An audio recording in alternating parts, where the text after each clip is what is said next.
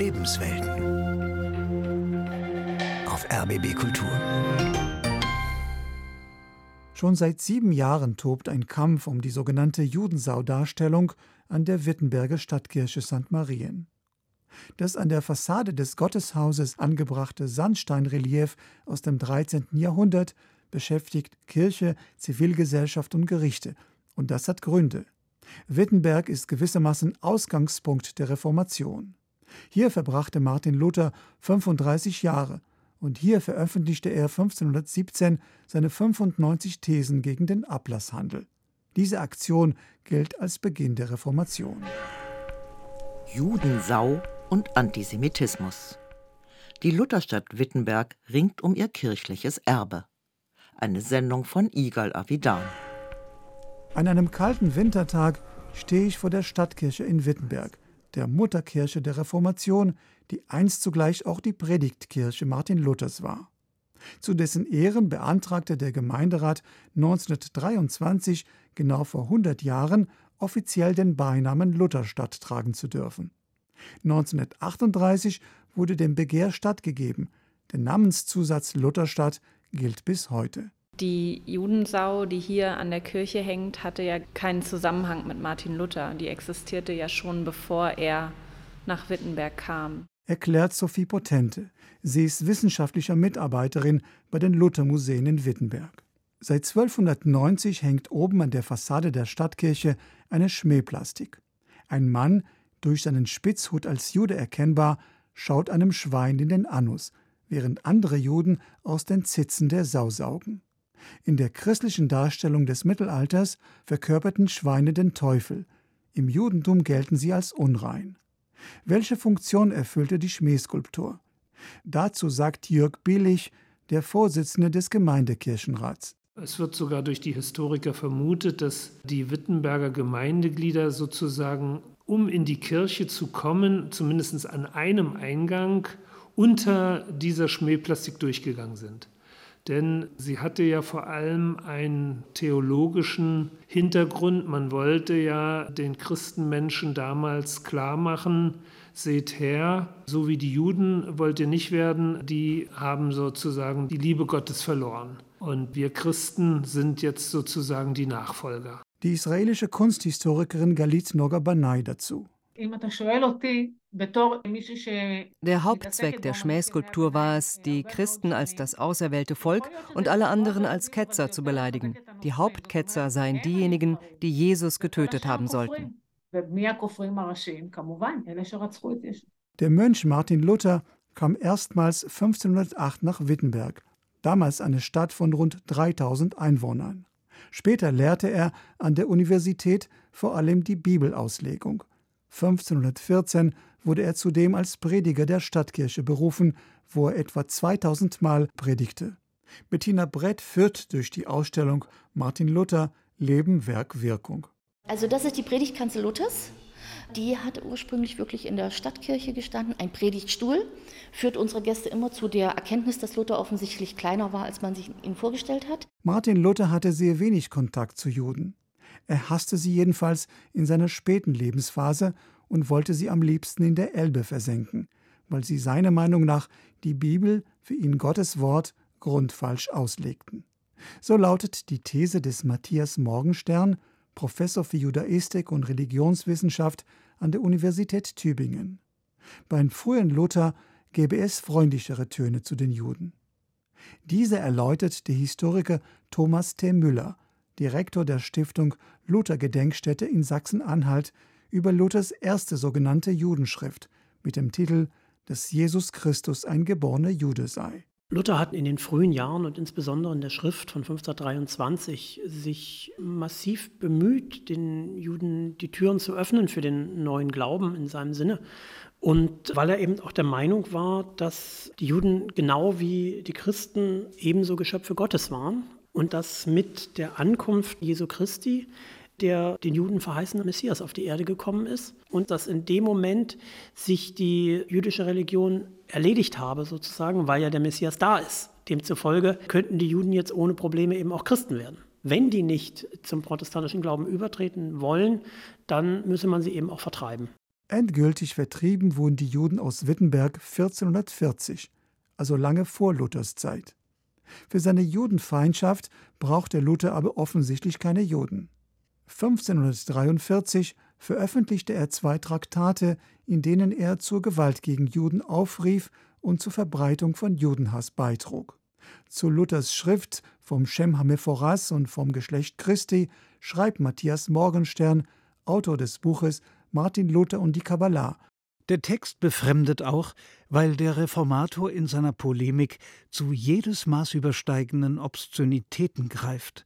Hinzu kommen Gewaltfantasien, die man nur mit Schaudern zur Kenntnis nimmt. Jahre nach Luthers Tod wurde 1570 das Relief von der Nordmauer der Wittenberger Stadtkirche an seinen heutigen Platz, an der Ecke der Südmauer, versetzt.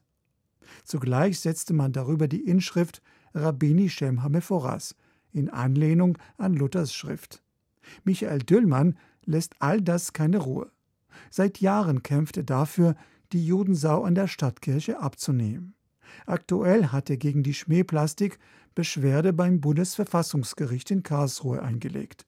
Die Judensau ist eine obszöne Lüge, weil sie die Juden als quasi Nichtmenschen, als Teufelskinder, als Satanskinder darstellt, in obszönster Weise mit Sodomie, mit Analverkehr, mit Schweinen in Verbindung bringt und darüber auch noch der Spruch lateinisch Rabbini Shem Hamephoras. Rabbini ist die Genitivform von der Rabbinus, des Rabbiners. Das ist von der Skulptur her nicht erkennbar, dass es sich um einen Rabbiner handelt. Zum Rabbiner hat Luther diese erwachsene Figur hinter der Sau gemacht, um die rabbinische Namenserklärung zu diffamieren als Schweinedreck. Shem HaMephoras, das ist auf Hebräisch der heilige und darum unaussprechliche Name Gottes. Diese Inschrift, die immer wieder erneuert wurde, macht die antijüdische Botschaft der Skulptur darunter eindeutig. Nur ist das Relief mit bloßen Augen kaum erkennbar. Auf einmal war zu DDR-Zeiten eine genaue Betrachtung möglich, erinnert sich Johannes Höhne, der als Mitglied der Stadtkirchengemeinde das Geschehen um das Relief seitdem verfolgt. Also die ganze Sache ist losgegangen 1983 für mich. Das war das Jahr, wo die Stadtkirche renoviert wurde, Luthers Geburtstag.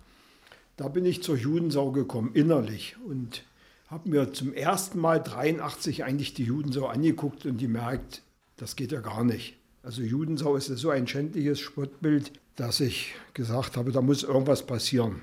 Zu Luthers 500. Geburtstag 1983 beschloss die Stadtkirchengemeinde, dem Judensau-Relief ein Mahnmal für die Opfer der Shoah hinzuzufügen. Diese Stätte der Mahnung wurde im November 1988 zum 50. Jahrestag des Pogroms eingeweiht. Bettina Brett über diesen historischen Moment. Ich kann mich nur daran erinnern, ich war sehr jung, dass ich immer gedacht habe, ob der Baum hier wächst. Der war so klein, dass ich immer dachte, der wird es zu kalt sein hier. Bei meinem Besuch in diesem Winter in Wittenberg bedeckt Schnee die Zweige der inzwischen prächtig gewachsenen Zeder, die das Bodenrelief mit dem Text des Schriftstellers Jürgen Rennert beinahe überschattet. An dieser Stelle steht nun der Gemeindekirchenratsvorsitzende Jörg Bielich. Wir sehen also hier vor uns das Bodenrelief von Herrn Schmiedel, diese vier Fußwegplatten, die so angeordnet sind, dass man ein Kreuz erkennen kann. Zwischen diesen Platten scheint irgendwie was hervorzuquillen, was unheilvoll wirkt, weil diese Platten dadurch auch schon ein wenig verschoben und versetzt sind und das als mahnende Erinnerung mit diesem Text von Jürgen Rennert. Es geht ja darum, dass auf dieser Platte steht, dass unter einem Kreuzeszeichen die Juden starben und vernichtet worden sind. Hier geht es darum, an die sechs Millionen ermordeten Juden zu erinnern. Hier geht es darum, an die Verstrickung der evangelischen Kirche über die Jahrhunderte hinweg, beginnend mit Martin Luther. Michael Düllmann sieht auch die Bodenplatte kritisch. Das Bodendenkmal ist ebenso ein Skandal eine Lebenslüge wie die Judensau selber. Wie kann ich der Shoah gedenken mit christlichen Symbolen? Mit einem bronzenen Kreuz. Die bronzene Platte bricht zu vier Platten auf, bildet ein Kreuz. Drumherum die Umschrift endet mit der Name Gottes starb in sechs Millionen Juden unter einem Kreuzeszeichen. Die Juden sind nicht unter einem Kreuzeszeichen gestorben. Sie kamen mit einem Davidstern in Auschwitz an. Die Mörder, die fast alle Christen waren, ja, die haben vielleicht unter einem Kreuz gehandelt, die Juden aber nicht. Der Name Gottes starb. Das ist ja eine verhohne Piepelung, ein Humbug. Die Kirche scheut sich von einem Mord an Menschen zu reden. Woher weiß die Kirche, dass der Gottesname gestorben ist? Jedenfalls drückt sie sich vor der einfachen, klaren Aussage, dass hier Menschen ermordet wurden und nicht Gott. Ganz anders sieht das die israelische Kunsthistorikerin Galit Nogabanai. Dieses Denkmal ist bahnbrechend. Ich hatte Tränen in den Augen, als ich es besuchte. Ich stand dort wie gebannt. Der Mut dieser protestantischen Gemeinde ist sehr ermutigend, dass sie auch Luthers dunkle Seite einräumt und diesen Bezug zur Shoah erkennt. Noch zu DDR-Zeiten bekannte sie sich zur Ermordung von sechs Millionen Juden unter dem Kreuz. Ein solches mutiges Denkmal sucht man in der damaligen Bundesrepublik vergeblich. Der Bezug der Bodenplatte zur Schmähskulptur ist sehr bewegend und didaktisch sehr wichtig, denn wir haben an diesem Ort mehrere historische Schichten. Die Skulptur aus dem 13. Jahrhundert, Luthers Schmähschrift aus dem 16. Jahrhundert und im 20. Jahrhundert die Shoah und die Bodenplatte zum 50. Jubiläum des Kristallnachtpogroms. Nun liegt es an uns, das zu bewahren. Galit Nogabanai die an der Hebrew University Kunst des Mittelalters unterrichtet, organisierte eine Petition, die von 50 israelischen Historikern unterzeichnet wurde. Dass man sich sogar in Israel über die Kirchensau und die Bodenplatte in Wittenberg engagiert, ist einem britischen Theologen und dem Zufall zu verdanken. Das erklärt der Wittenberger Aktivist Johannes Höhne. Und richtig losgegangen ist es dann 2016. Das war dann mit dem Richard Harvey. Richard Harvey ist über den Wittenberger Marktplatz gegangen, hat Wittenberg besucht, er hat die Stadtkirche gesehen, hat das Spottbild durch Zufall gesehen, glaube ich, ein Engländer, ein messianischer Jude und war entsetzt. Richard Harvey hat eine Petition verfasst, die ist mindestens von 8000 Menschen unterschrieben worden im Internet, mit dem Ziel, die Juden so abzunehmen. Und dann kommt 2017 das Luther-Reformationsjahr. Wurde ein Bündnis zur Abnahme der Judensau gegründet, 2017 und wir haben dann in den Monaten Mai bis Juni stille Mahnwachen gehalten, haben auf dem Marktplatz gestanden und zum Teil auch unter der Judensau. Wie hat die Gemeinde reagiert? Also die Gemeinde war entsetzt. So drastisch muss ich das formulieren. Ja, ich bin persönlich verunglimpft worden. Johannes Höhne, ein stämmiger Mann mit einem schwarzen Barett auf dem Kopf, hält eine große Israelfahne in der Hand und wirkt entschlossen. Weltgeschichte wirkt auf einmal sehr persönlich, als er unter der Schmähskulptur steht und sich an jene heftigen Debatten erinnert, die er als früherer Kirchenratsvorsitzender mit seiner eigenen Gemeinde geführt hatte. Ja, das tut mir auch im Herzen immer noch weh, dass ich nicht mehr Mitglied der Stadtkirchengemeinde bin. Aber ich kann vieles nicht mittragen, vor allen Dingen auch die Judensau und wie man mit der Judensau umgeht. Das tut mir weh und verletzt mich auch und das hätte ich gern geändert. Also meiner Meinung nach gehört die Juden so abgenommen. Sie muss runter, sie ist ein übles Machwerk, sie diffamiert die Juden. Also sie ist einfach untragbar. 460 Kilometer entfernt erfährt 2017 Michael Düllmann in Bonn von den Protesten in Wittenberg und macht sich auf den Weg. Der Anlass war ein Bericht in der jüdischen Allgemeinen über eine Demonstration von Christen in Wittenberg unter dem Lutherstandbild zugunsten einer Abnahme der Judensau von der Wittenberger Stadtkirche.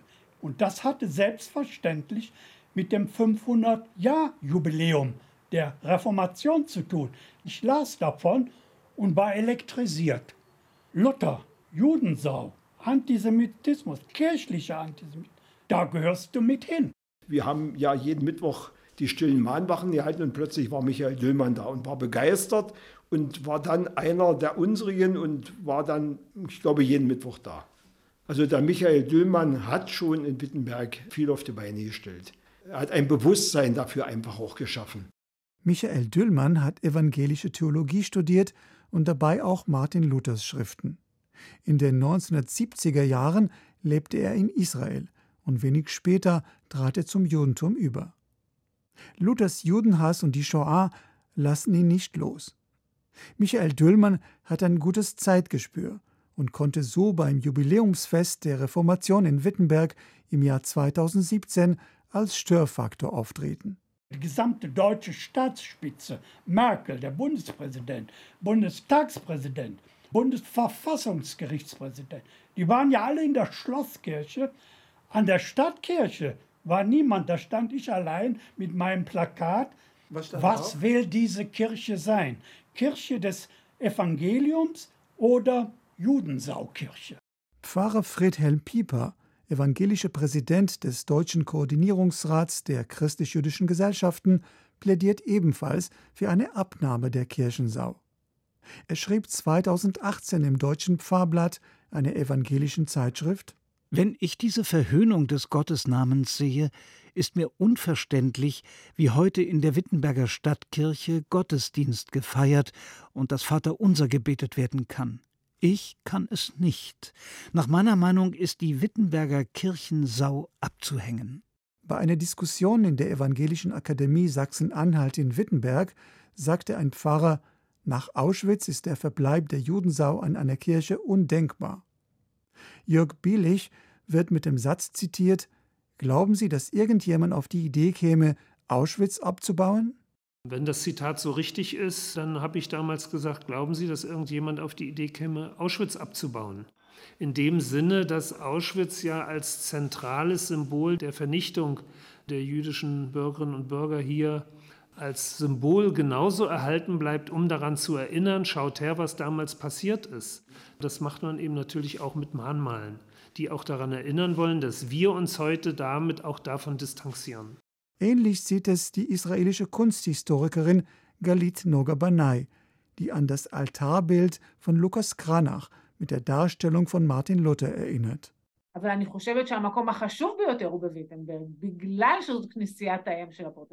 Die wichtigste Schmähskulptur ist in Wittenberg, weil die sich in der Mutterkirche der Reformation befindet und weil Luther dort predigte und darüber schrieb.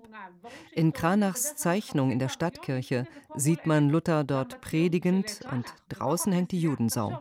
Das ist das Beste, um Studenten, Touristen und Einheimische über jene Zeit aufzuklären. Als man Michael Düllmann eine kostenlose Rechtsberatung anbot, verlagerte er seinen Kampf in die Gerichtssäle. Im Dezember 2017 klagte er vor dem Amtsgericht Wittenberg um die Beseitigung des Reliefs, das seine Gefühle verletzte. Als das Landgericht Dessau seine Klage 2019 ablehnte, klagte er beim Oberlandesgericht Naumburg. Nachdem auch dieses im Februar 2020 seine Klage abgewiesen hatte, zog er vor den Bundesgerichtshof, wo er im Juni 2022 scheiterte. Die Richter urteilten, dass die Stadtkirchengemeinde durch die Bodenplatte und den Informationstext sich von der judenfeindlichen Aussage, die dem Relief bei isolierter Betrachtung zu entnehmen sei, distanziere. Die Gemeinde erinnere an die Judenverfolgung bis hin zum Holocaust und präsentiere die Mitverantwortung der christlichen Kirche. Döllmanns nächste und vierte Station ist daher Karlsruhe.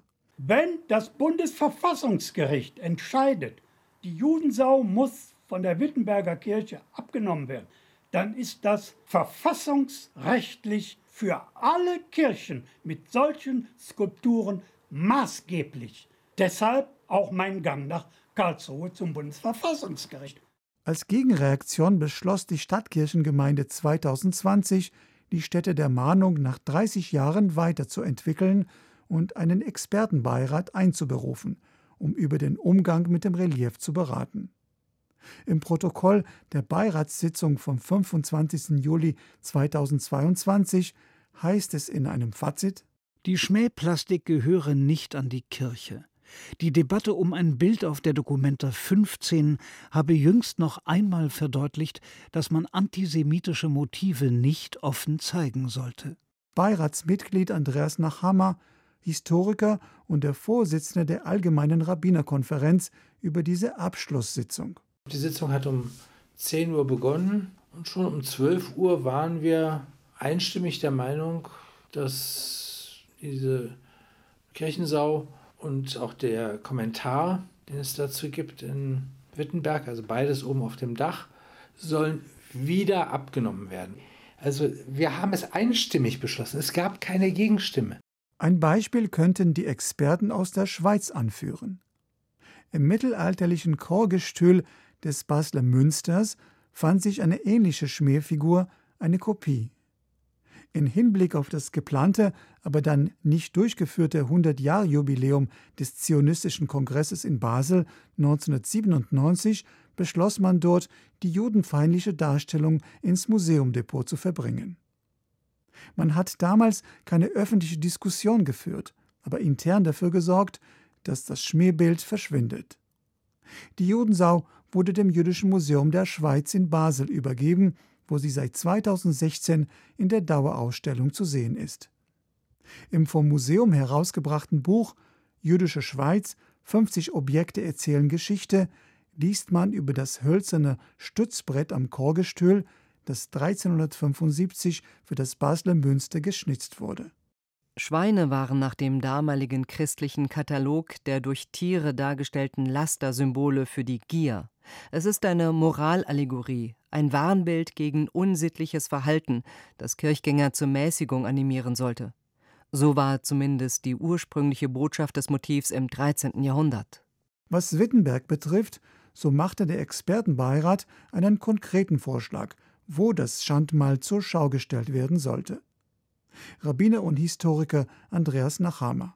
Diese Situation, dass da jetzt ein ehemaliger Laden zur Verfügung steht, also mit Schaufenstern, wo das ausgestellt werden könnte. Das ist ja alles nicht vom Beirat gekommen, das ist ja aus Wittenberg gekommen. Ich wohne in Berlin. Wie hätte ich wissen sollen, dass da ungefähr 200 Meter entfernt von dieser Kirche eine im Dritten Reich als Gaststätte der örtlichen SA genutzte Kneipe, die dann zum Schluss ein Laden war und jetzt leer steht. Wer sollte wissen, dass das alles zur Verfügung steht? Das haben die Leute in Wittenberg eingebracht. Die waren auch Mitglied des Beirats.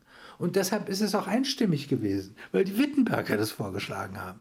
Man sollte es abnehmen, transluzieren sozusagen, kommentieren und auf Augenhöhe, also nicht mehr oben unter dem Dach, aber eben von der Kirche getrennt aufstellen. Die Stadtkirchengemeinde entschied im Oktober 2022 jedoch, die einstimmige Empfehlung der Experten zu ignorieren. Gemeindekirchenratsvorsitzender Jörg Billig. Die Debatte hat in der Gemeinde eher die Haltung bestärkt, dass die Stätte der Mahnung erhalten bleiben muss, dass also die Schmähplastik nicht entfernt wird, sondern an dem Ort bleibt. Es hat ja auch gerade nach diesen Gerichtsprozessen immer sehr unschöne E-Mails an die Stadtkirchengemeinde gegeben oder auch in den sozialen Medien, wo alle sich dann austoben. Das macht mir höchstens insofern Sorge, als dass es, wenn es dann sozusagen politisch missbraucht wird. Am 17. April enthüllten Jörg Bielich und der Pfarrer seiner Gemeinde, Matthias Keilholz, in der Stadtkirche drei Roll-ups, die über den christlichen Antijudaismus informieren. Sie stellten auch den geänderten Text auf der Infotafel an der Stätte der Mahnung vor, der mit folgenden Worten endet. Die Stadtkirchengemeinde in Wittenberg distanziert sich von Antisemitismus und Judenhass. Sie bittet Gott und das jüdische Volk um Vergebung für diese Gotteslästerung und die Beleidigung aller Juden. Die evangelische Kirche sieht sich in der Verantwortung, ihren Anteil zur jahrhundertelangen Gewaltgeschichte gegen Juden kritisch aufzuarbeiten und gegen Antijudaismus und Antisemitismus aktiv einzutreten. Ende April forderte der Antisemitismusbeauftragte der Bundesregierung Felix Klein der Stadtkirche Wittenberg den Status als UNESCO-Kulturerbe zu entziehen. Grund ist die Weigerung des Gemeindekirchenrats, die Judensau zu entfernen. Die Verunglimpfung von Religionen sei unvereinbar mit den UNESCO-Grundprinzipien, sagte Klein. Dazu sagt Gemeindekirchenratsvorsitzende Jörg Billig. Der Welterbetitel spielt sicherlich insofern eine Rolle, dass das gesamte Gebäude auf der Welterbeliste Einzug fand und insofern wären dann bauliche Änderungen und auch die Abnahme der Judensau wäre eine bauliche Änderung, sicherlich mit der UNESCO zu kommunizieren und hätte da möglicherweise auch ein Wort mitzureden.